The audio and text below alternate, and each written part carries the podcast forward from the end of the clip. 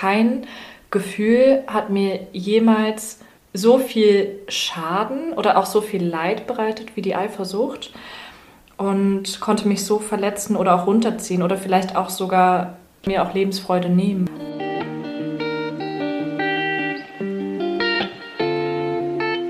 Rein reflektiert, dein Podcast für persönliche Weiterentwicklung und mehr Realität. Wünschst du dir auch manchmal mehr Selbstvertrauen und Mut zur Veränderung?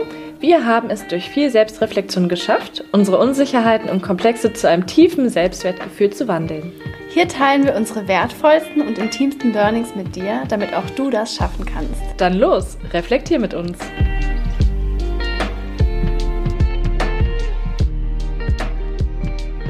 Hallo ihr Lieben, schön, dass ihr da seid. In der heutigen Folge sprechen wir über das Thema Eifersucht. Für uns beide auf jeden Fall ein Thema, das wir sehr gut kennen, wo wir schon selbst sehr viele Erfahrungen gemacht haben. Und wir möchten euch so ein bisschen ähm, mitnehmen, wie das für uns immer so war, unsere Gefühle, Gedanken und Erfahrungen dazu teilen, aber vielleicht auch ein paar Tipps und Ratschläge, wie wir mit dem Gefühl umgehen, was uns in der Vergangenheit geholfen hat und ja, was es für uns bedeutet. Ich starte einfach mal so mit der Definition, die man im Lexikon liest. Und zwar Gefühl des Misstrauens und der Verlustangst, das bei einem Menschen auftritt, der befürchtet, dass sich eine geliebte Person einem anderen mehr zuwendet als ihm. Ursachen sind ja unter anderem auch biologische Hintergründe, also so ganz unromantisch erklärt. Grundsätzlich ist im Menschen ja verankert, dass sie sich mit einer Person fortpflanzen wollen und anschließend dann das Kind natürlich zusammen großziehen möchten. Und die Eifersucht, also im gesunden Maß, sorgt dafür, dass man Rivalinnen mögliche Gefahren fernhält und sich um den Partner bemüht. Da die Natur sozusagen das als optimal angesehen hat, dass zwei Elternteile ein Kind aufziehen. Und die Psychologin Frau Stahl in dem Podcast Stahl und Herzlich hat das eben so mal super auf den Punkt gebracht. Also ich fand das auch zuerst total unromantisch erklärt, aber es macht durchaus Sinn, wenn man diese Erklärung dann auch mal hört und sich dann auch die Frage stellt, wodurch entsteht eigentlich Eifersucht? Das stimmt total. Interessant finde ich auch, dass im Lexikon sogar steht, dass es Verlustangst behandelt. Mhm. Also das ist ja dann tatsächlich doch etwas romantischer, beziehungsweise total tiefgründig schon.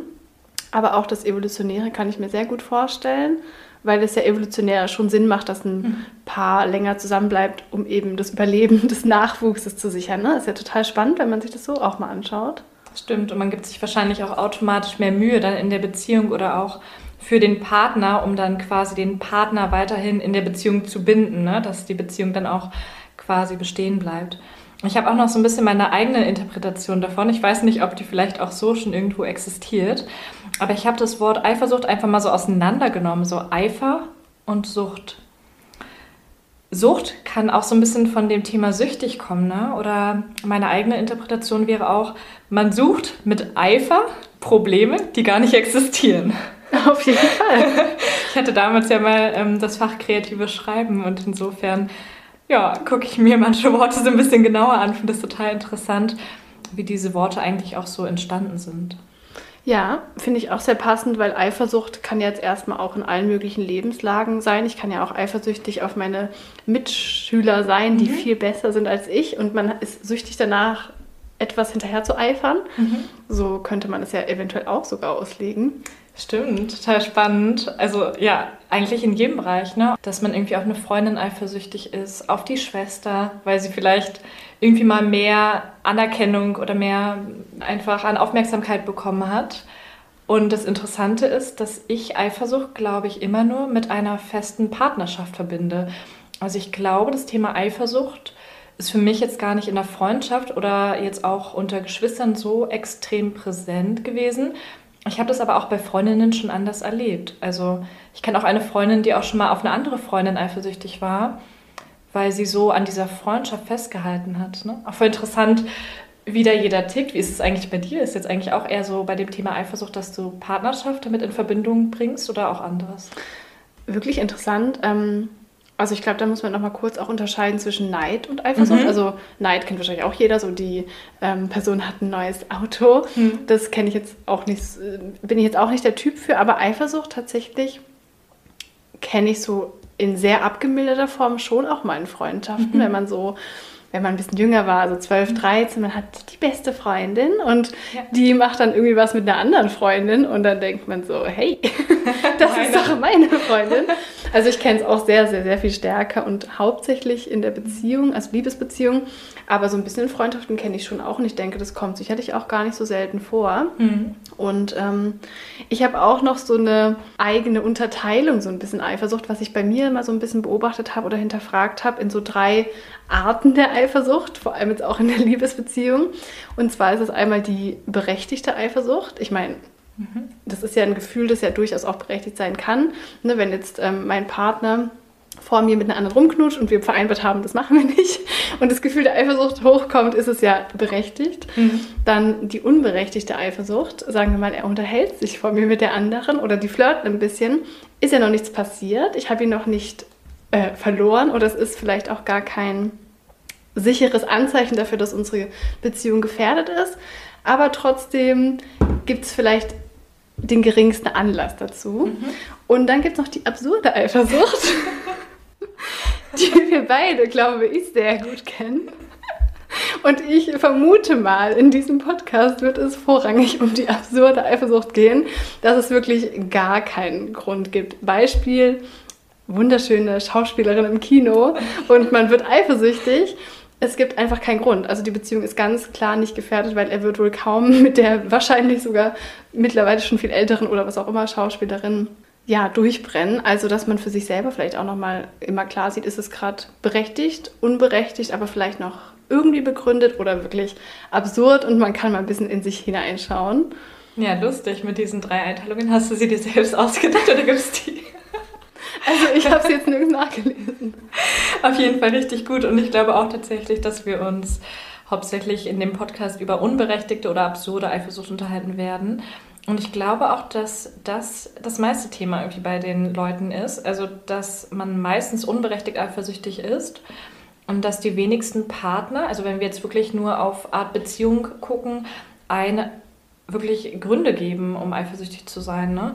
Also, das kenne ich ja auch sehr gut. Grundsätzlich denke ich, dass Eifersucht ja fast schon eine Volkskrankheit ist, die extrem verbreitet ist. Also ich kann mir vorstellen, dass auch bei Psychologen hauptsächlich das Thema Eifersucht oder unter anderem auf jeden Fall ein großes Thema ist, was da oft besprochen wird. Ja, also es ist ähm, für mich auch persönlich ein extrem wichtiges Thema und deswegen bin ich auch ein bisschen aufgeregt. Grundsätzlich kann man definitiv sagen, dass Eifersucht in mir das bisher schlimmste Gefühl ausgelöst hat, was ich jemals hatte. Also generell in den ganzen Jahren. Also kein Gefühl hat mir jemals so viel Schaden oder auch so viel Leid bereitet wie die Eifersucht und konnte mich so verletzen oder auch runterziehen oder vielleicht auch sogar mir auch Lebensfreude nehmen. Also gerade wenn man jetzt sehr eifersüchtig ist, was bei mir so ein bisschen der Fall war und auch teilweise noch ist, dann ähm, kann man sich dadurch auch schon selbst extrem im Alltag oder auch anderes einschränken. Auf jeden Fall kann ich an der Stelle schon mal sagen, dass Eifersucht Gift für jede Beziehung ist und ich habe mir damit unter anderem auch schon mal einen Urlaub versaut. Ja, kann ich total nachfühlen. Habe ich auf jeden Fall auch ganz präsent so im Kopf, dass natürlich ist ein eifersüchtiger Partner für den anderen Partner sicherlich auch anstrengend, aber jeder, der schon mal wirklich eifersüchtig war, weiß einfach, dieses Gefühl ist für einen selbst einfach das absolut Schlimmste. Oft ist es ja dann wirklich, als wäre man gefangen von diesem Mhm. Gefühl. Das ist ja so stark wie sonst fast nichts anderes. Ähm, Kopfkino dreht komplett ab und dieser Schmerz, den man dann spürt, obwohl ja eigentlich meistens oder oft nichts wirklich jetzt passiert ist, ähm, ist so stark und ich kann das so nachfühlen. Also ich würde auch fast sagen, es war eines der schlimmsten Gefühle, die ich sehr oft äh, verspürt habe, die einen richtig fertig machen. Ja. Und auch so die körperlichen Symptome, die dadurch entstehen. Ne? Also jetzt nicht nur irgendwie die Angst, die man verspürt oder vielleicht den innerlichen Schmerz, sondern auch wirklich sowas wie Herzrasen, Schweißausbrüche, Zittern. Ähm, also Panik. Da, ne? Ja, richtig so eine Panikattacke, die da ausgelöst wird, nur weil man in einer bestimmten Situation dieses Gefühl Eifersucht verspürt. Vielleicht klären wir mal eine grundlegende Frage, bevor wir hier weitergehen, damit auch alle hier einschätzen können, ähm, wie das bei uns so ist. Deswegen würde ich gerne mal fragen, von der Skala von 1 bis 10. Was würdest du sagen, auf welchem Punkt war deine Eifersucht, als sie am schlimmsten war? Und an welchem Punkt würdest du dich jetzt aktuell in deinem Leben einordnen? Elf? Beides, oder? Nein. Also von der Skala von 1 bis 10, um jetzt mal ernst zu bleiben, würde ich meine Eifersucht damals, was heißt damals, also ungefähr vor anderthalb, zwei Jahren noch auf 10 auf jeden Fall einschätzen. Sicherlich gibt es auch noch extremere Formen der Eifersucht. Also bei mir war das jetzt zum Beispiel nicht der Fall, dass ich meinem Freund nachgestellt habe oder ständig das Handy kontrolliert habe.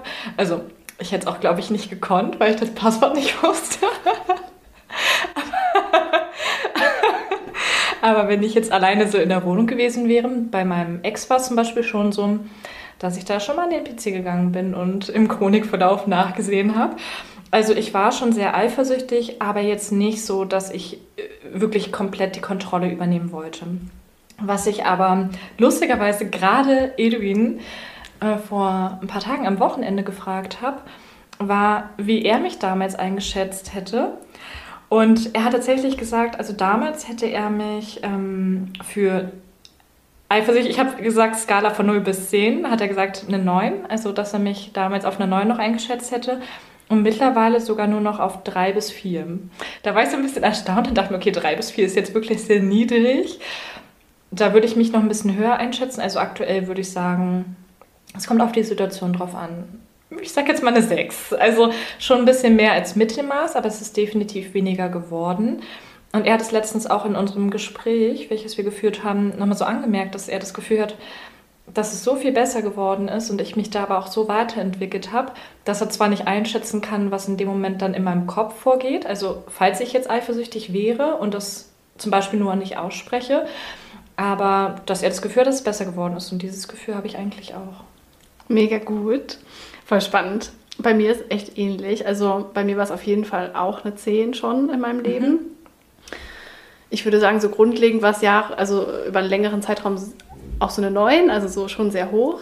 Und tatsächlich heute würde ich sagen 0 bis 1. Oh wow, okay, das ist echt niedrig. Wirklich, ne? also Krass. unglaublich selten. Und wenn mhm. es aufkommt, kann ich es sofort lokalisieren. Ich hatte letztens ja mal wieder so eine Trigger-Situation, habe ich dir auch erzählt. Und konnte es aber so also relativ schnell wirklich mit meinem Bewusstsein regeln mhm. und es erkennen und so weiter. Also ich muss auch wirklich sagen, dass ich das schaffe, hätte ich niemals gedacht. Ja. Also in dem Zeitpunkt, wo ich eine 10 oder eine 9 war, dachte ich, niemals werde ich, würde ich das schaffen können. Aber ich habe es wirklich geschafft und das finde ich wirklich erstaunlich, auch in der gleichen Beziehung. Ne? Also Stimmt. auch erstaunlicherweise hatte der Partner nichts damit zu tun. Ist ja auch ein großer mhm. Irrglaube. Ja. Also oft. Ähm, genau, also ich bin unglaublich dankbar dafür und glücklich, dass ich das so geschafft habe. Aber trotzdem weiß ich einfach auch zu 150 Prozent, wie sich die 10 anfühlt. Ja. Deswegen ja, super spannend. Aber es war auch jahrelange Arbeit, ne? Auf jeden Fall. Und auch Therapie. Also ja. ich weiß nicht, ob ich ohne die Therapie jetzt schon bei Null wäre. Mhm. Ähm, das war schon ein Riesenthema da, beziehungsweise ich habe halt die Wurzeln des Problems ähm, geheilt. Mhm. Na gut. Und das war natürlich ein, ja, ein sehr hilfreicher Part. Genau, ja. Ja, und bei uns beiden ist es ja so, dass wir beide in der gleichen Beziehung auf jeden Fall einen Schritt nach vorn gemacht haben. Ne? Also, dass wir beide am Anfang sehr eifersüchtig waren und das haben wir ja auch noch beieinander erlebt. Haben wir uns ja auch damals oft drüber unterhalten, über unsere Eifersucht. Da waren wir auch noch viel impulsiver oder auch schneller gekränkt oder haben da halt auch wirklich in manche Situationen zu viel reininterpretiert.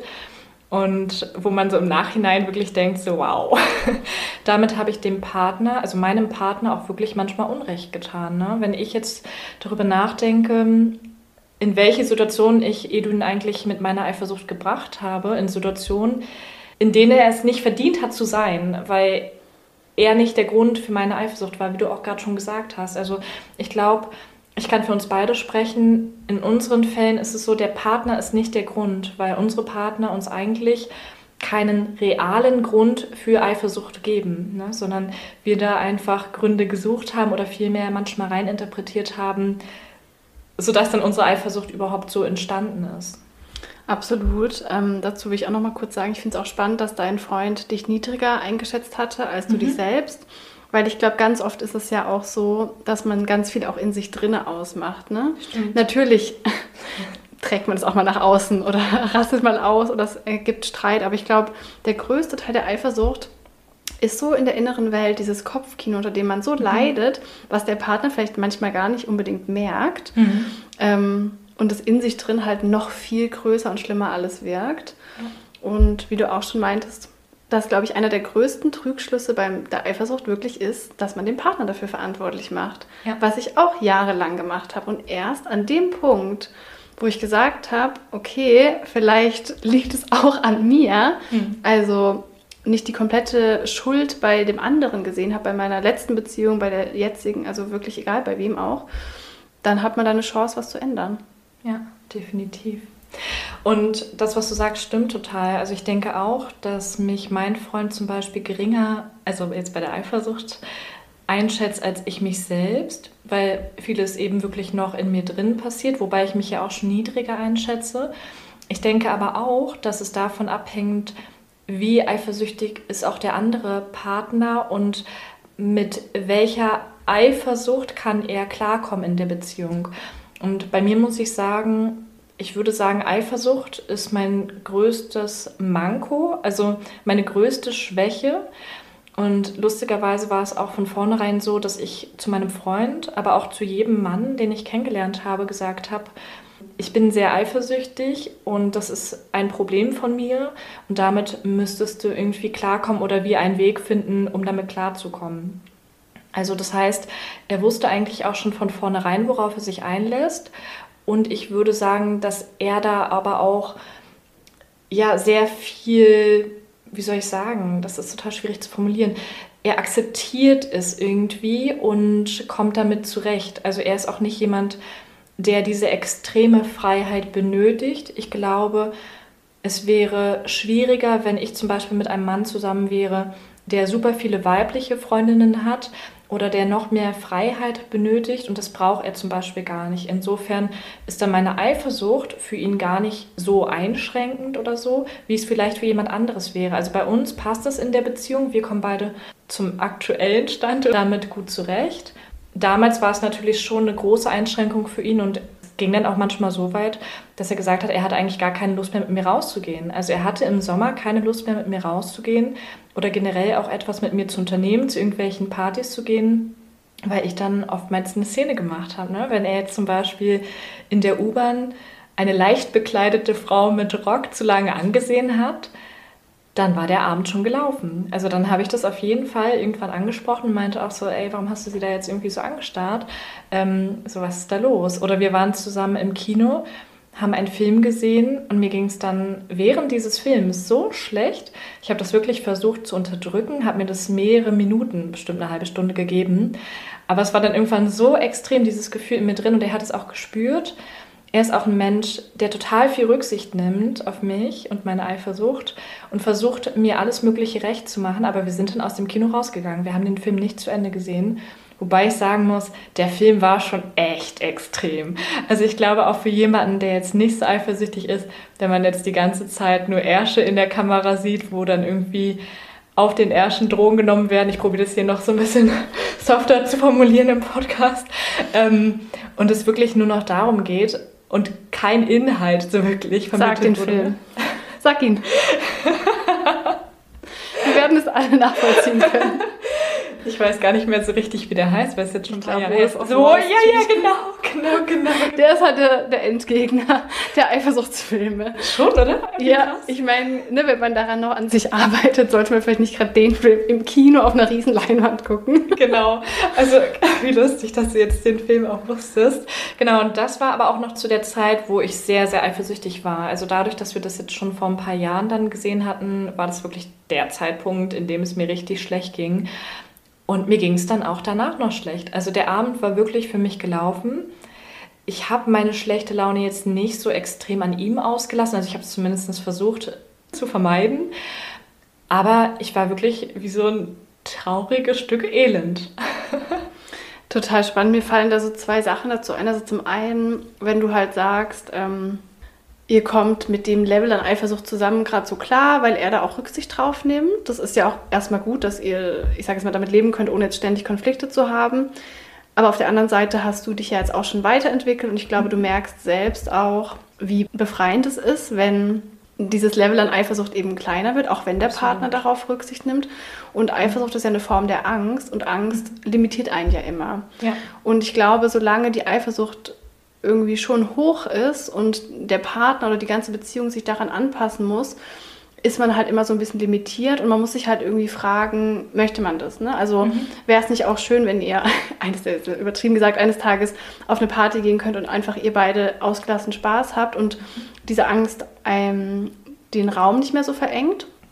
Aber das ist ja ein totaler Prozess und du bist da ja auch schon total weit gekommen, was ja. total krass ist. Ich habe mir auch mal darüber Gedanken gemacht, wodurch meine Eifersucht überhaupt entstanden ist, also was so der Ursprung des Ganzen ist. Und ich habe es für mich, also so in meinem Kopf, mal in zwei unterschiedliche Kategorien unterteilt. Also einmal in äußere Einflüsse und dann auch nochmal so in innere Einflüsse letztendlich, also was man so in sich selbst trägt. Und ich denke zum Beispiel, dass Eifersucht auch den Ursprung in der Erziehung findet. Also oftmals ist es ja so, man kommt zur Welt, man durchlebt eine Kindheit und da kennt man ja vielleicht noch gar nicht so unbedingt das Thema Eifersucht, ne? also woher auch. Aber je nachdem, wie man das auch vielleicht in der Erziehung bei seinen Eltern erlebt, kann das Thema dann entweder überhaupt so richtig keimen, so aufblühen oder vielleicht dann auch nicht und dann erst zu einem späteren Zeitpunkt. Und ich will jetzt nicht so extrem drauf eingehen, aber ähm, ich würde schon sagen, dass ich bei meinen Eltern Eifersucht erlebt habe und jetzt nicht so richtig so dieses Freiheitsgefühl innerhalb einer Beziehung kennengelernt habe, dass jeder seinen Hobbys nachgeht, männliche oder eben auch weibliche Freundinnen oder Freunde hat. Also so habe ich das eigentlich nicht so unbedingt kennengelernt. Und ich würde sagen, dass da schon meine Eifersucht zu den Anfang gefunden hat. Ich finde, dann ist irgendwie auch noch interessant, wie man Eifersucht in den bisherigen, also ne, in den zuvor erlebten Beziehungen erlebt hat. Und da war es auch so, dass mein erster Freund diese Eifersucht in mir ausgelöst hat, weil er mir nicht das Gefühl gegeben hat, dass ich die einzige Frau für ihn bin, und auch teilweise ein bisschen sowas wie Ghosting letztendlich mich erleben lassen hat. Ne? Also dann sich tagelang nicht gemeldet hat oder ja mit sehr vielen anderen Frauen was zu tun hatte. Und das war natürlich auch der erste Partner, mit dem ich meine sexuellen Erfahrungen gesammelt habe, wodurch es dann manchmal noch prägender ist.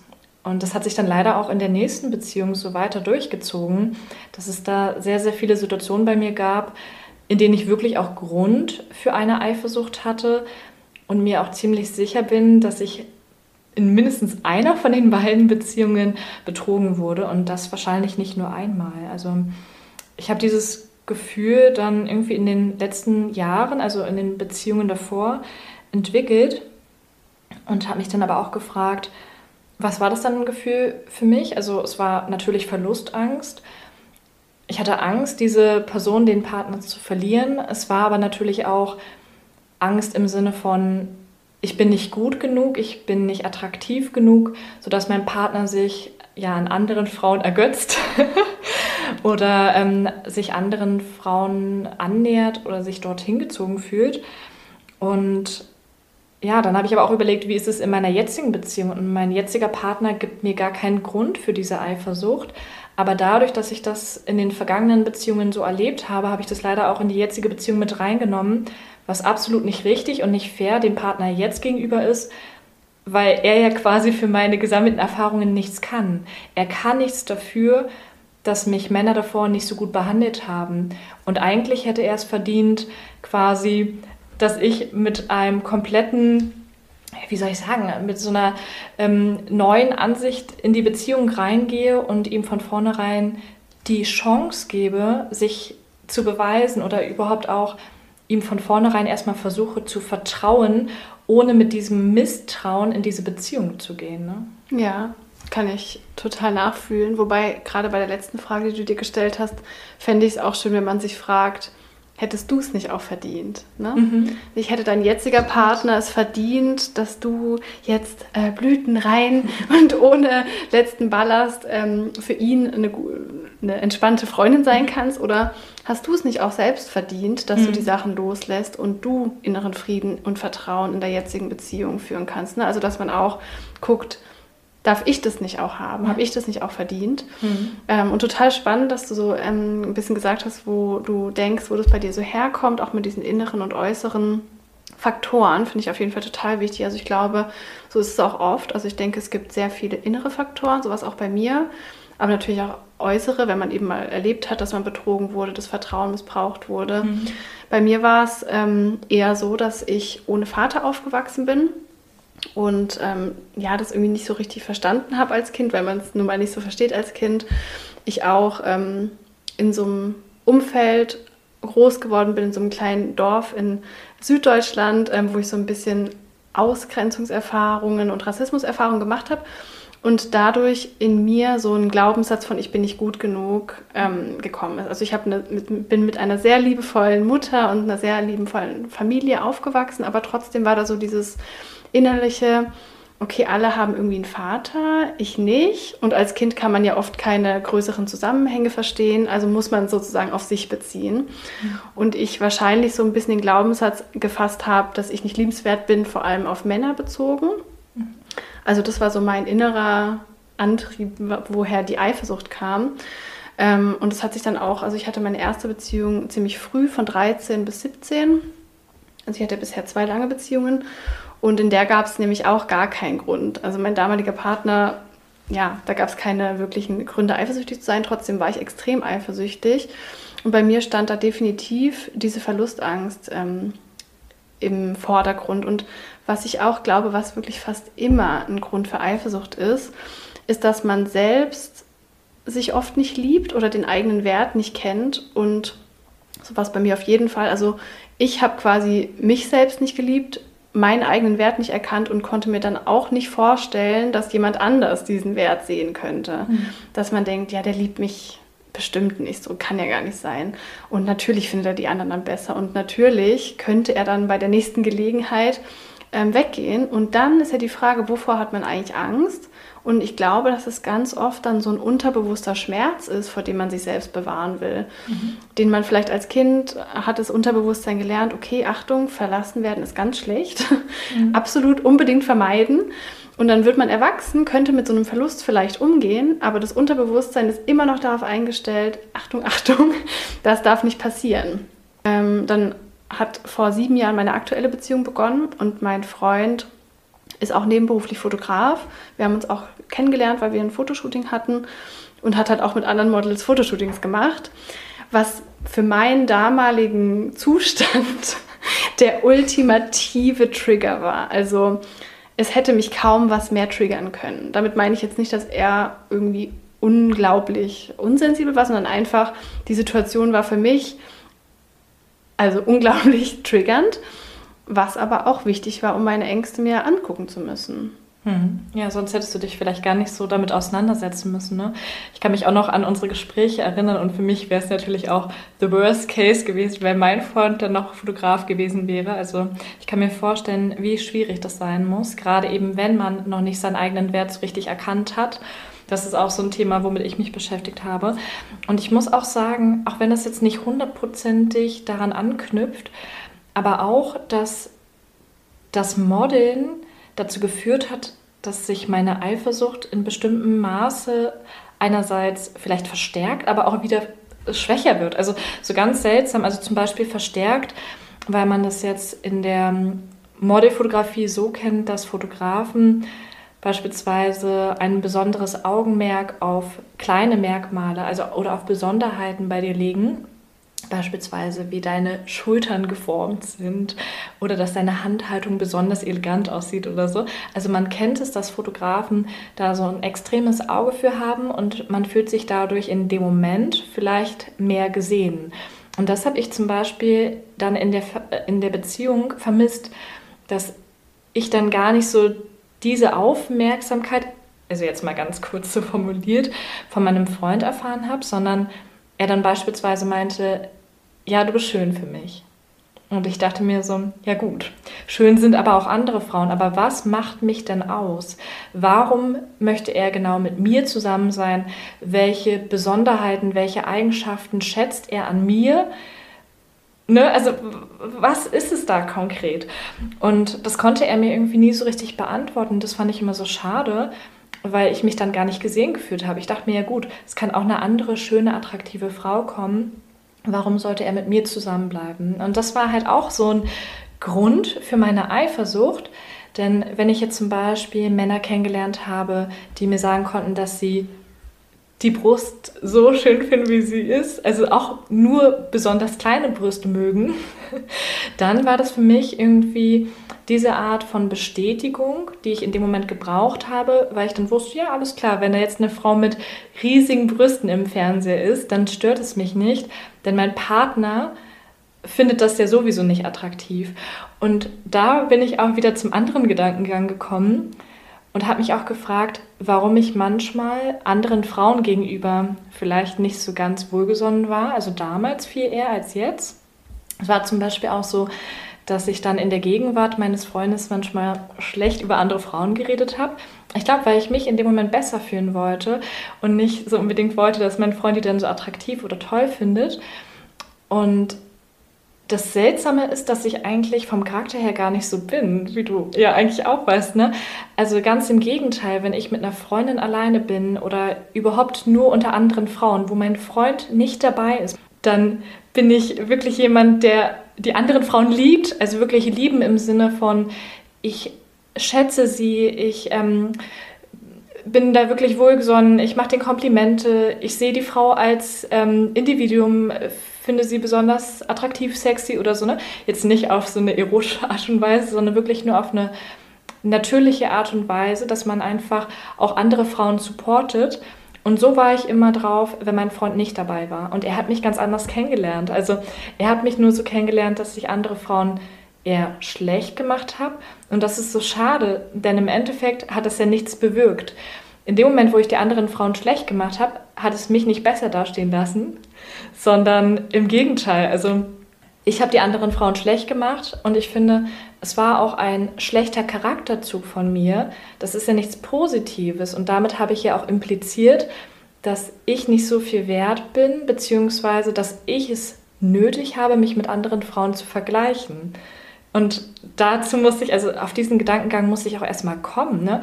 dass es nicht cool ist und dir nichts bringt, andere Menschen schlecht zu machen, weil du dadurch niemals in einem besseren Licht dastehen wirst. Absolut. Zu beiden Punkten habe ich einen Gedanken. Also erstmal ähm, dieses, dass man von dem Partner möchte, dass er einem jetzt ganz genau sagt, was er an einem wertvoll findet, ist ja auch wieder ganz spannend, warum man das nicht selber weiß. Ne? Mhm. Also ich glaube einfach, dass bei diesem Eifersuchtsthema zu 99 Prozent, würde ich fast sagen, das aus einem selbst herauskommen muss, diese, diese Sicherheit. Weil theoretisch könnte er ja auch einfach was sagen. Ne? Er könnte ja auch einfach sagen, ja, an dir liebe ich ganz besonders deine Haare hier und ne, irgendwie keine Ahnung. Also warum möchte man unbedingt, dass der Partner einem Argumente dafür liefert, sage ich jetzt mhm. mal, dass er einen liebt und wundervoll findet, wie man ist und niemand anderen möchte. Ähm, statt dass man das irgendwie selber weiß, dass ich zum Beispiel weiß, dass ich ein wertvoller, wundervoller Mensch bin, absolut liebenswert bin und dem anderen in Anführungsstrichen einfach vertrauen kann, wenn er mir sagt, dass er mich liebt, dass es auch so ist. Gebe ich dir total recht. Also ich denke auch, dass es hauptsächlich in einem drin erstmal so verankert sein muss, ne, dass man sich selbst darüber im Klaren ist, was bin ich wert, was sind meine positiven Eigenschaften und warum bin ich liebenswert. Ne? Also auch überhaupt das für sich zu realisieren. Wobei, also einerseits stimme ich zu, andererseits muss ich aber auch sagen, ich glaube, ich hätte es mir trotzdem von meinem Partner gewünscht, dass er so dieses benennen kann, weil ich glaube, das rührt auch wieder so ein bisschen aus den alten Beziehungen, weil ich das Gefühl hatte, dass es bei meinem Ex so war, wenn der irgendeine Frau so halbwegs attraktiv findet, wer bei drei nicht auf den Bäumen ist, ne, so in die Richtung. Und dadurch, dass ich dieses Gefühl vermittelt bekommen habe, war es mir irgendwie so wichtig, dass man mich als Person so sieht. Also ich selbst konnte schon ganz genau benennen, was meine Vorteile sind oder meine positiven Eigenschaften, aber ich wollte immer so gerne, dass mein Partner das auch sieht. Aber es ist ja auch total spannend, dass du das schon so mega gut für dich reflektieren kannst, ne? dass du sehen kannst, mhm. ähm, woher kommt es, warum brauche ich das vielleicht und das dann auch vielleicht so ein bisschen ja, kommunizieren kannst oder für dich bearbeiten kannst in deinem Inneren ähm, und nicht so komplett auf den Partner abwälzt. Ja, ich glaube, ähm, es ist auch immer total wichtig, wie man den Partner kennenlernt. Also ich habe das bei mir gemerkt, je nachdem, wie ich den Mann kennengelernt habe, war ich komischerweise anders eifersüchtig. Also wenn ich jetzt zum Beispiel so wie bei meinem Freund, meinen Freund kennengelernt habe, in dem Augenblick, wo er keine weiblichen Kontakte, Freundinnen hatte oder kaum welche, und er das auch gar nicht für sich brauchte oder auch überhaupt Hobbys hatte, wo man eigentlich nur mit Männern Kontakt hat, beispielsweise ja, Boxen oder ähm, Jiu-Jitsu oder so, das war ja eher so Männersport.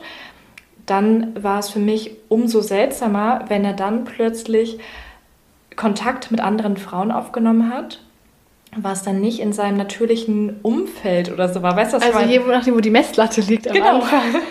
genau, ja, das irgendwie, ja auch dran. irgendwie schon. Aber ich muss sagen, ich finde es irgendwie auch so ein bisschen logisch. Genauso, ähm, ich habe mit meinem Freund damals mal drüber gesprochen, warum er dann nicht mit mir feiern gehen will. Damals wollte ich immer total oft feiern gehen, tanzen gehen, weil ich Musik und Tanzen total geliebt habe. Und da hat er zu mir gesagt, ja, ich brauche nicht feiern gehen, das habe ich damals immer nur gemacht, wenn ich eine Frau kennenlernen wollte. Also war dann automatisch bei mir im Kopf drin, ah, wenn er jetzt mal alleine mit seinen Kumpels feiern gehen möchte, ohne mich, dann macht er das vielleicht, um der anderen Frau näher zu kommen. Also ich habe mich dann einfach gefragt, warum geht er dann nicht mit mir feiern, obwohl ich immer so gerne mit ihm feiern gehen wollte. Das hat dann irgendwie indirekt impliziert, er macht es nur, um andere Frauen kennenzulernen. Auch wenn das niemals so gewesen wäre. Ne? Das ist absolut unrealistisch bei ihm. Ich weiß, dass er glücklich mit mir ist und sich auch niemals nach anderen Frauen umsehen würde oder überhaupt auf die Idee käme, nach anderen Frauen zu suchen. Also ich weiß es in meinem Kopf. Also ich weiß, dass es total unrealistisch ist. Aber es ist trotzdem so, wie ich einen Mann kennenlerne. Also ich habe beispielsweise auch mal einen Mann kennengelernt, der mir von vornherein klar gemacht hat, dass er sehr, sehr viele weibliche Freundinnen hat Darunter waren auch Ex-Freundinnen. Also musst du dir mal vorstellen, er war noch mit seinen Ex-Freundinnen wirklich befreundet. Er hat mir auch zu verstehen gegeben, dass es durchaus sein kann, dass meine Freundin bei ihm übernachtet. Oder ich habe ihn genauso kennengelernt, dass er von vornherein mit sehr, sehr vielen Frauen Kontakt hatte. Aber ich wusste auch, er weiß mich so zu schätzen. Und dadurch, dass ich ihn schon so kennengelernt habe, habe ich für mich auch realisiert, ich könnte ihn jetzt unter keinen Umständen quasi diesen Kontakt verwehren, verbieten, ganz, ganz schlimmes Wort, verbieten, weil ich ihn damit so extrem in seiner Persönlichkeit und in seinem bisherigen Leben, was er geführt hat, einschränken würde, dass er damit nur noch unglücklich wäre. Und dadurch, dass ich das von vornherein bei ihm so kennengelernt habe, wusste ich, wenn ich mir mit ihm mehr vorstelle oder überhaupt eine Beziehung eingehe, dann muss ich das akzeptieren. Also ich bin von vornherein mit einer anderen Einstellung reingegangen, weil ich keine andere Wahl hatte. Total interessant, dass sich das daran auch anpasst. Ich kann es auf jeden Fall auch nachvollziehen, ähm, dass, dass so die Messlatte so ein bisschen regelt, je nachdem, wie die, die Person schon vorher ist. Was ich auch total spannend daran finde, ist, dass ich das Gefühl habe, dass wir beide da so ein bisschen auch eine andere Taktik haben, wie wir damit umgehen, weil mhm. du bist ja eher so, ähm, ja, irgendwie Situationen absolut vermeiden, dann wo das mhm, Aufkommen das würde und du sprichst dann auch an und sagst, ähm, wieso war das jetzt so in dem Film oder warum hast du die angestarrt? Und bei mir früher war das zum Beispiel ganz anders, weil es eben die Basis war bei mir so ein niedriges Selbstwertgefühl, mhm. dass ich es überhaupt nicht kommuniziert habe. Also mhm. ich bin nicht ständig irgendwie ausgerastet und habe gesagt, das und das darfst du nicht machen, du darfst nicht Fotoshootings mit welchen machen, sondern ich habe so still und leise vor mich hingelitten, weil ja, ich muss das ja jetzt ertragen, weil ich habe es ja gar nicht verdient, das irgendwie kommunizieren zu können. Also das finde ich total spannend. Bei mir war nämlich, also wirklich jahrelang habe ich einfach mein Bedürfnis nicht kommuniziert, mhm. weil ich mir selbst nicht erlaubt habe, das zu bekommen. Also mein Selbstwertgefühl hat nicht nur in Eifersucht ähm, geendet, sondern auch darin, dass ich mir gar nicht erlaubt habe, meine Gefühle zu kommunizieren. Ich habe mir gar nicht erlaubt zu sagen, hey, pass auf, das verletzt mich total, auch wenn es vielleicht in Ordnung ist, aber ich kann damit gerade nicht umgehen, finden wir einen Kompromiss, sondern ich habe es einfach runtergeschluckt, mhm. was irgendwann so extrem war, dass ich war so in der Opferrolle drin, das war wie so mein gemachtes Bett, meine kleine Passform, dass ich da gar nicht mehr raus wollte. Mhm. Ich habe mich in der Opferrolle zu Hause gefühlt, ich habe mich in diesem Schmerz zu Hause gefühlt. Das mhm. klingt jetzt echt krass, aber mhm. ich kann mir vorstellen, dass einige das nachfühlen können. Das habe ich auch in meiner Therapie lange aufgearbeitet, warum ich immer wieder eigentlich da rein will. Es Manchmal ist einfacher, ne? Es ist einfacher, sich in dieser Opferrolle zu befinden oder auch da drin zu bleiben, als sich damit auseinanderzusetzen, weshalb es einem überhaupt so geht. Es ist ja einfach so viel Arbeit und so ein langer Prozess. Also jahrelang braucht man ja teilweise, um wirklich mit diesem Gefühl der Eifersucht zurechtzukommen oder da einen Weg zu finden, da rauszukommen. Ne? Es bedeutet ja so viel Arbeit, so viel Überwindung, so viel Willensstärke auch. Das ja. ist natürlich viel, viel schwieriger, als einfach in dieser Opferrolle drin zu bleiben. Auch wenn es natürlich längerfristig gesehen der absolut falsche Weg ist, einfach ne, in dieser Rolle zu bleiben. Total. Und es ist natürlich auch viel einfacher und oberflächlich gesehen viel angenehmer, dem anderen die Schuld dafür zu geben. So, ja, ich kann ja nicht glücklich sein, solange du das und das machst. Ja. ja, wenn du das machst, leide ich halt. Ist ja völlig klar. Also ich habe wirklich meine komplette Energie da reingesteckt, den anderen dafür zu beschuldigen, für sein Verhalten, dass ich jetzt leiden muss, statt einmal irgendwie den Mut auf mich zu nehmen, zu sagen, mhm. okay, ich gucke jetzt mal, was mein Problem ist. Natürlich hängt da viel Schmerz dran. Es war eine schmerzhafte Reise, sage ich jetzt mal, wirklich ähm, in, in meinen emotionalen Keller zu gehen, die alten staubigen Kisten rauszuholen, zu gucken, warum fühle ich mich so und Eigenverantwortung zu übernehmen. Auch nochmal zum Thema Kommunikation. Total interessant, dass wir so unterschiedliche Wege der Kommunikation gewählt haben für uns. Das ist mir letztens auch schon so in den Kopf gekommen, als wir nochmal drüber gesprochen haben. Da hatten wir auch drüber gesprochen, dass du dich eher zurückziehst und ich eher auf Konfrontation aus bin. Ich glaube, dass es zum einen auch mit der Persönlichkeit zusammenhängt. Ich bin ja generell auch jemand, der Dinge meistens anspricht, wobei es auch darauf ankommt, wie wichtig mir die Dinge sind. Also wenn das jetzt unwichtige Sachen sind, dann suche ich nicht die Konfrontation oder die Diskussion, dann möchte ich auch lieber Harmonie. Aber jetzt bei solchen Sachen, wo ich so intensiv leide oder so, da bin ich dann eher schon auf Konfrontationskurs. Ich muss aber sagen, ich glaube, so ein Mittelweg wäre halt perfekt. Ne? Also du hast, ich übertreibe jetzt mal, gar nichts gesagt und ich habe aber auch wirklich zu viel gesagt. Also ich habe Dinge angesprochen, die man seinen Partnern nicht an den Kopf wirft oder vielleicht auch manche Dinge einfach für sich behalten sollte und da einfach so den Mittelweg zu finden, neutral anzusprechen, was einen stört, was das Problem ist und vielleicht auch dem Partner zu erklären, woher das Problem überhaupt rührt, woher das kommt, um dann irgendwie gemeinsam eine Lösung zu finden. Und da war ich damals zum Beispiel auch nicht. Ne? Also ich war da wirklich ein bisschen zu aggressiv. Also ich bin jetzt nicht komplett ausgerastet und habe irgendwelche Tassen oder so in der Wohnung an die Wand geschmissen. Aber ich war schon sehr beleidigend, weil ich in dem Moment nicht mit meinem Gefühl klar kam. Also ich wusste nicht, wohin mit mir. Und dann, ja, habe ich meinem Partner eben auch die Schuld gegeben und gesagt, was er alles falsch gemacht hat. Obwohl er sich immer die größte Mühe gegeben hat, mir alles recht zu machen und ich da einfach super viel reininterpretiert habe. Aber Kommunikation ist einfach auch so ein Schlüsselwort. Und ich muss auch sagen, dass sich das bei mir total verbessert hat, ich spreche jetzt schon auch Situationen an, wenn ich mich irgendwie blöd fühle oder ich mir Sorgen mache. Aber ich spreche sie viel, viel anders an. Also erstmal nur dann, wenn in meinen Augen wirklich ein Problem existiert und jetzt nicht mehr bei jeder nackten Frau im Fernsehen, ähm, sondern wirklich nur, wenn es um größere Sachen geht. Und dann spreche ich es halt auch super neutral an und versuche da irgendwie auf einer erwachsenen Ebene ein Gespräch zu führen. Das klappt auch viel besser, wobei man sagen muss, mein Freund und ich haben das jetzt auch erst mit der Kommunikation gelernt. Das war in den ganzen vorherigen Jahren nicht der Fall. Er war jemand, der sehr kommunikationsschwach war, also einfach überhaupt nicht in die Kommunikation reingegangen ist und sich überhaupt nicht mit mir da so richtig ausgetauscht hat. Und ich war übertrieben kommunikativ und das war dann super, super schwierig. Deswegen bin ich auch manchmal so aggressiv geworden oder habe ihn da so versucht anzustacheln, weil ich mir dann eine Reaktion von ihm erhofft habe. Denn sonst war er manchmal sehr, sehr ruhig ist dann irgendwie gar nicht drauf eingegangen und das hat mich dann noch wütender gemacht und ich wollte einfach diese Reaktion von ihm haben und deshalb habe ich dann auch manchmal so reagiert. Aber jetzt, wo er sich so ein bisschen angenähert hat, Kommunikation stärker geworden ist, muss ich auch gar nicht mehr in der Kommunikation so aggressiv werden, sondern kann ganz neutral Dinge ansprechen, sodass wir uns da irgendwie so eine Basis geschaffen haben. Mhm.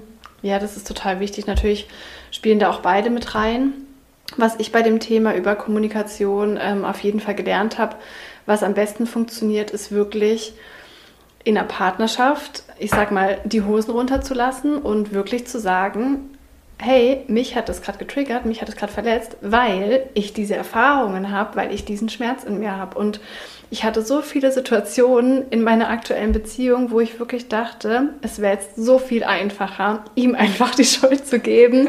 Und ich wirklich ja, gesagt habe, wie es mir geht. Und das ist nicht einfach, das tut auch weh. Und dann zu sagen, hey, pass auf, zum Beispiel, ich weiß nicht, mein Vaterthema ist gerade wieder aufgekommen, deswegen bin ich da eh gerade ein bisschen verletzlich, deswegen hat mich die Situation verletzt. Und wirklich das aus den eigenen Gefühlen heraus zu sagen, also zu sagen, es hat mich verletzt wegen meiner Erfahrung und nicht du hast mich verletzt, weil du das gesagt hast. Und ähm, ich finde es auch manchmal echt, da hatten wir es auch schon mal drüber bei dem Thema, habe ich auch manchmal so ein bisschen so ein Stolzproblem gehabt. Also, dass, dass ich zu stolz war, zuzugeben, dass ich eifersüchtig bin. Mhm. Also, ne, wenn jetzt irgendwie nur eine Frau im Fernsehen ist und ähm, ich merke, oh, das nervt mich gerade richtig, dann war ich auch zu stolz, das zuzugeben, weil ich mir denke, der soll es nicht wissen, dass mich das gestört hat. Und ähm, da einfach den Stolz, das Ego loszulassen, die Beschuldigungen loszulassen, zu sagen, pass auf, ich, ich mache mich jetzt verletzlich und das ist echt die Kommunikation, dass der andere es dann auch wirklich versteht. Genau. Und ich finde, so sollte auch eine Beziehung funktionieren. Also man sollte die Hose runterlassen dürfen, ohne dass der andere das quasi ausnutzt oder deine geschwächte Situation quasi noch schlimmer macht oder so, ne? Sondern ganz im Gegenteil, in dem Moment, wo man sich dem anderen Partner anvertraut, sollte der ja so erwachsen sein, dass er irgendwie darauf eingeht und dir im besten Falle versucht, dir deine Ängste zu nehmen. Ne? Auch wenn es erstmal schwierig ist, die Probleme anzusprechen, ähm, verkürzt sich ja quasi die Leidensdauer. Ne?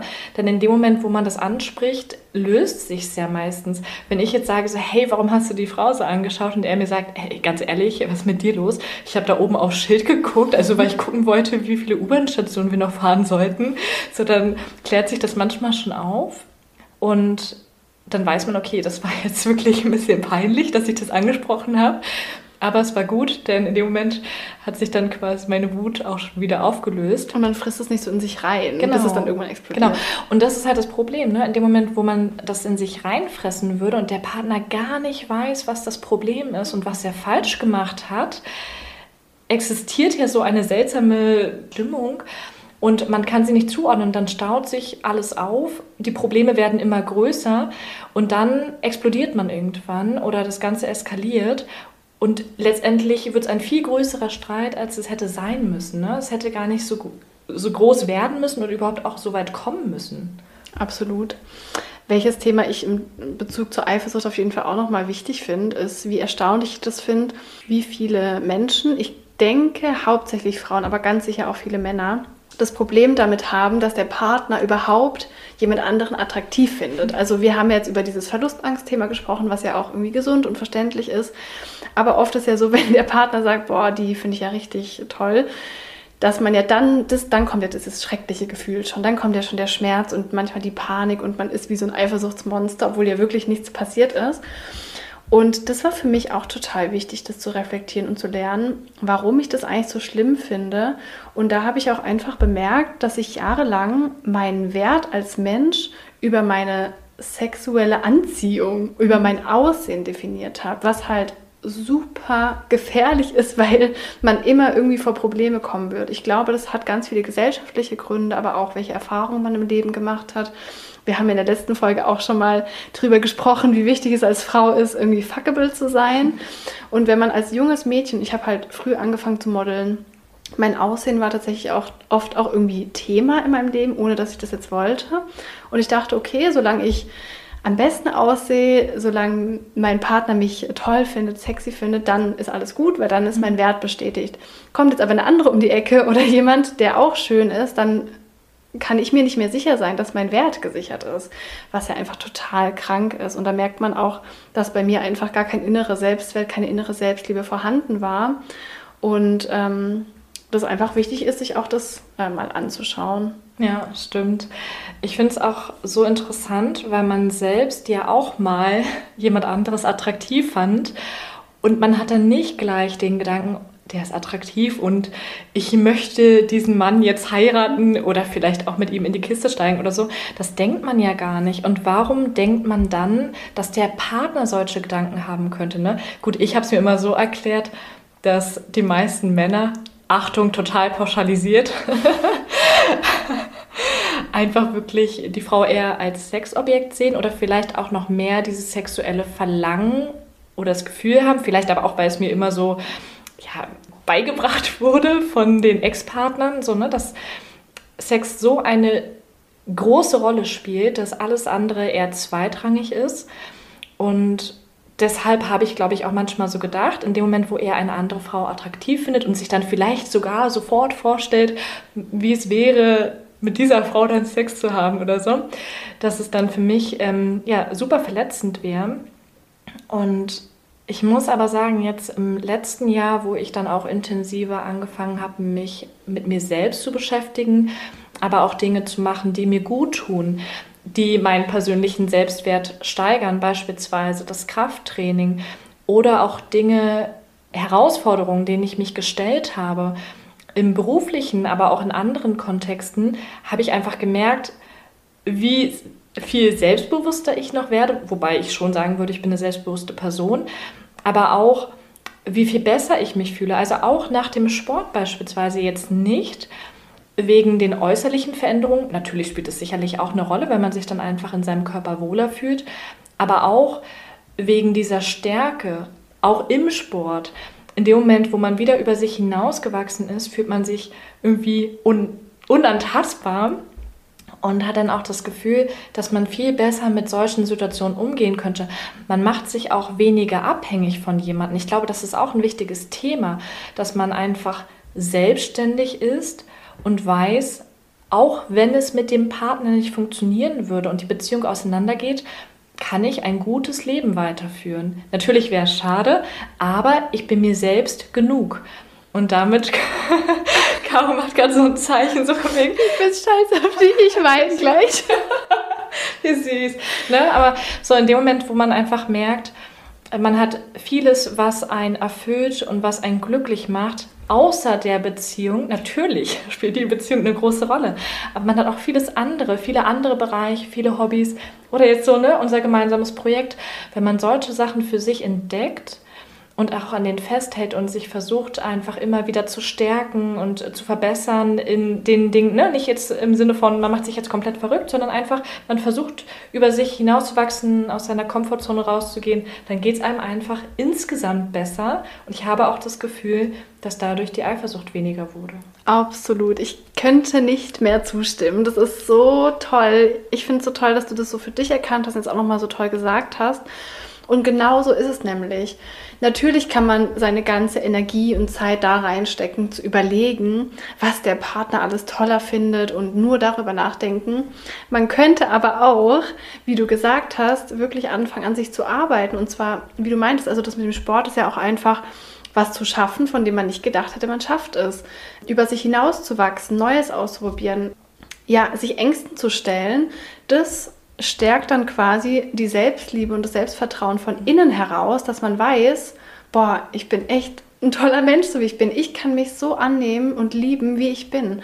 Ich weiß, dass ich genug bin, wie ich bin, was ich alles schaffen kann und eben, wie du sagst, diese Unabhängigkeit bewahren. Ich sag's immer wieder, das ist für mich eins der ironischerweise der wichtigsten Beziehungstipps. Bewahre deine innere Unabhängigkeit.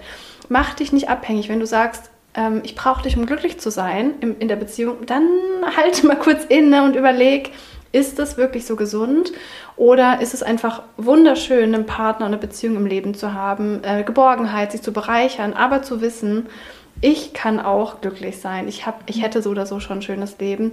Und das ist wirklich der absolut wichtigste Punkt, um auch Eifersucht ähm, zu bekämpfen, sage ich jetzt mal. Ja, ich denke auch, dass eine Beziehung extrem bereichert und indirekt, auch wenn das jetzt natürlich nicht das Ziel sein sollte, ich glaube aber trotzdem indirekt macht es dich noch mal attraktiver für deinen Partner, wenn du unabhängig bist, wenn du einfach auch eine Leidenschaft für bestimmte Themen entwickelt hast. Also mein Freund hatte zum Beispiel eine Leidenschaft für ein Thema entwickelt und ich muss sagen, dass ich ihn dadurch noch viel attraktiver finde, weil ich es einfach so schön finde, wie er sich in ein Thema reinkniet und da wirklich mit voller Energie und Leidenschaft einfach dran bleibt. Das ist für mich so eine schöne Besonderheit oder auch so eine tolle Charaktereigenschaft.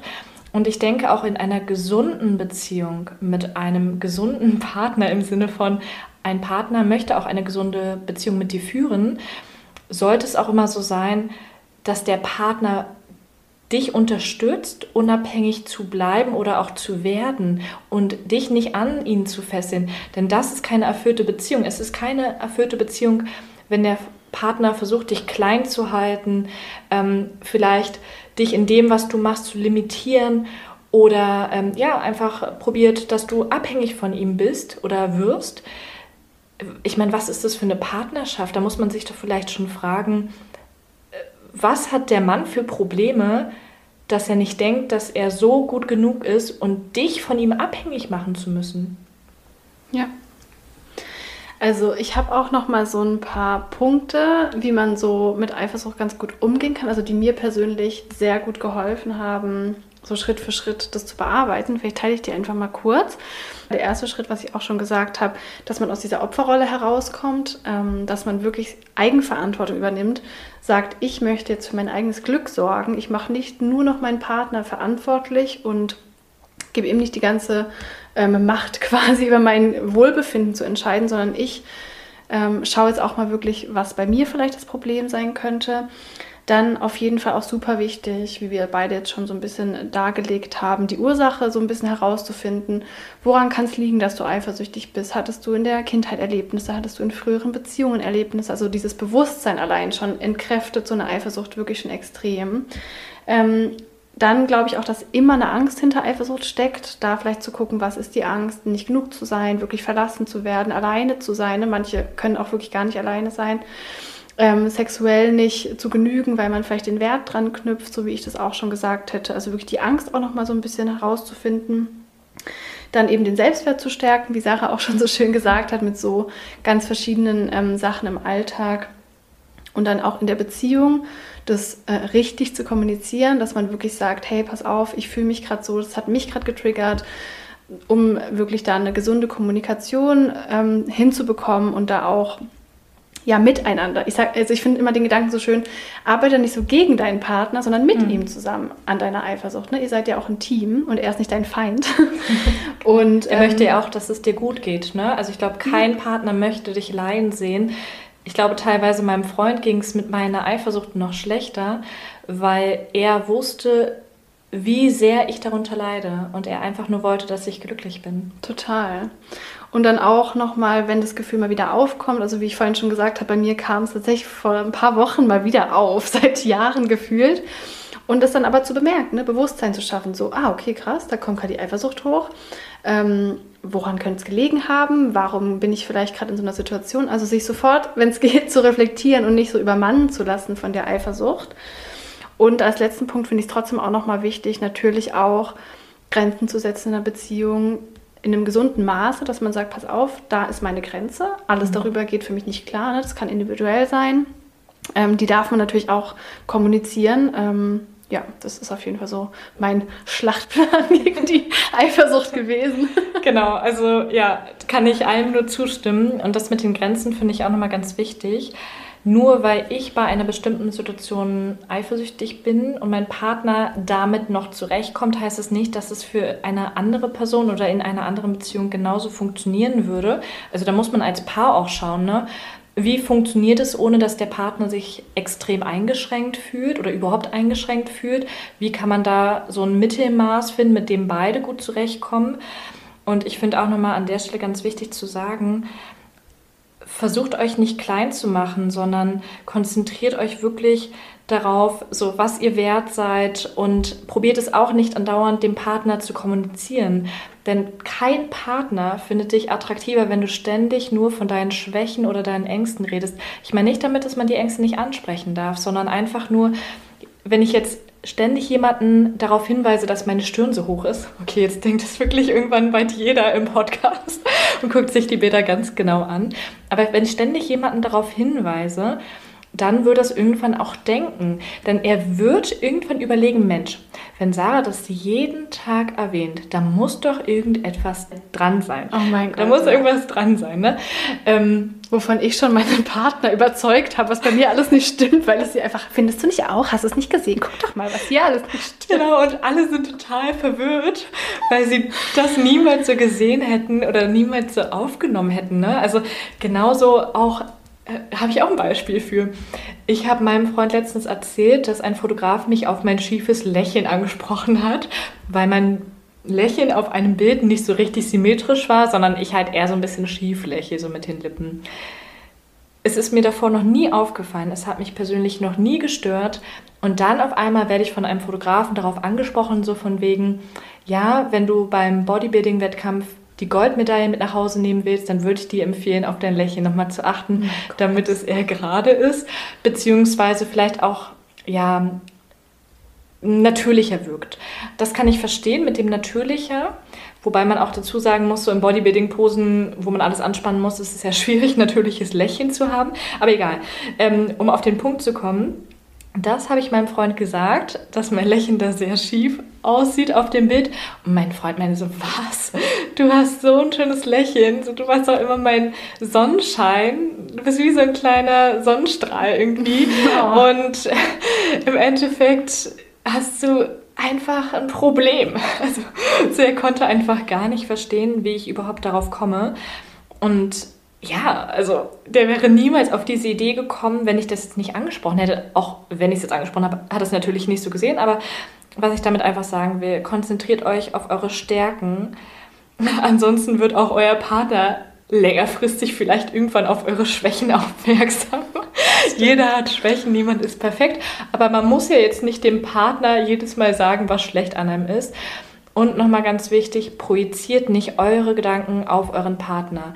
Nur weil ihr in manchen Situationen irgendwelche Vorstellungen habt, was euer Partner über irgendeine Frau denken könnte. Beispielsweise stellt ihr euch den Partner schon im Bett mit einer anderen Frau vor, heißt das nicht, dass das die Gedanken eures Partners sind, sondern ihr interpretiert das rein. Und das sollte man sich auch immer wieder vor Augen halten. Nur weil man selbst diese komischen Gedanken hat, entspricht das nicht immer der Realität. Total auch. Als kleines Beispiel, wenn man denkt, ah, der findet jetzt bestimmt die schöner als mich. Ist es so oder findest du die andere mhm. Person schöner als dich? Ne, wieder, dass man den eigenen Komplex, dass man selbst denkt, ich bin nicht so gut wie andere, denkt, ja gut, der andere sieht es ja auf jeden Fall auch so. Wieder zu gucken, stimmt es wirklich? Genau, da habe ich auch nochmal das Beispiel mit der Brust.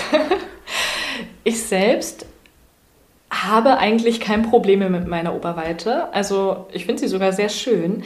Aber dadurch, dass ich immer das Gefühl hatte, dass Männer vielleicht eine größere Oberweite schön finden können, auch weil, wie in der anderen Folge schon erwähnt, Fotografen meine Brust immer größer retuschiert haben, bin ich ja dann irgendwann so weit gegangen, dass ich auch zu verschiedenen Ärzten zur Beratung gegangen bin bezüglich Brust-OP. Und einmal habe ich dann auch meinen Freund zu einer Frauenärztin mitgenommen und der hat sich total geschämt. Also er fand es so schlimm, mit mir bei diesem Frauenarzt zu sitzen, weil er dachte, er möchte nicht wie so ein asozialer Macho rüberkommen, der jetzt seiner Freundin einredet, sie müsste die Brust operieren lassen, damit er sie attraktiv findet. Und vor allen Dingen sieht er es ja gar nicht so. Also er empfindet es nicht als notwendig und hat sich dann in einer Situation befunden, in der er sich absolut unwohl gefühlt hat. Und nochmal so viel zum Thema. Nur weil ich davon ausgegangen bin oder auch mal große Brüste schön fand, heißt es nicht, dass mein Partner das schön findet. Es hat ja einen Grund, warum mein Partner mit mir zusammen ist. Nicht nur, weil ich liebenswert bin und so oder andere positive Eigenschaften habe, sondern auch, weil er mich attraktiv findet. Und Mein Freund steht zum Beispiel mehr auf größere Ärsche als auf große Brüste. Sorry, ja, total. Sehe ich auf jeden Fall auch so. Also total wichtig, dass man da bei sich bleibt, dass man nicht die eigenen Gedanken auf den Partner ähm, projiziert und wirklich auch an sich selbst zu arbeiten, am eigenen Selbstwert und nicht so viel Energie da reinstecken. Was will der Partner? Was möchte der Partner? Was findet der Partner attraktiv? Welche Frau findet der Partner schöner? Was will ich? Was, was möchte ich im Leben? Was kann ich gut? Wie kann ich mich weiterentwickeln? Und das wird dann wirklich von innen heraus dieses Problem der Eifersucht lösen. Wir hoffen sehr, dass die Folge euch gefallen hat, dass ihr ein paar Tipps und ähm, Eindrücke mitnehmen konntet. Vielleicht könnt ihr das ein oder andere nachfühlen. Wir würden uns total freuen, von euch zu hören. Ihr könnt uns super gerne auf iTunes eine Rezension hinterlassen. Es würde uns extrem freuen, wenn wir ein Feedback von euch bekommen. Ihr könnt uns super gerne auch auf Instagram schreiben, reinreflektiert.podcast. Wir freuen uns total, auch mit euch in den Austausch zu gehen. Also hören wir uns bei der nächsten Folge. Rein reflektiert. Rein reflektiert.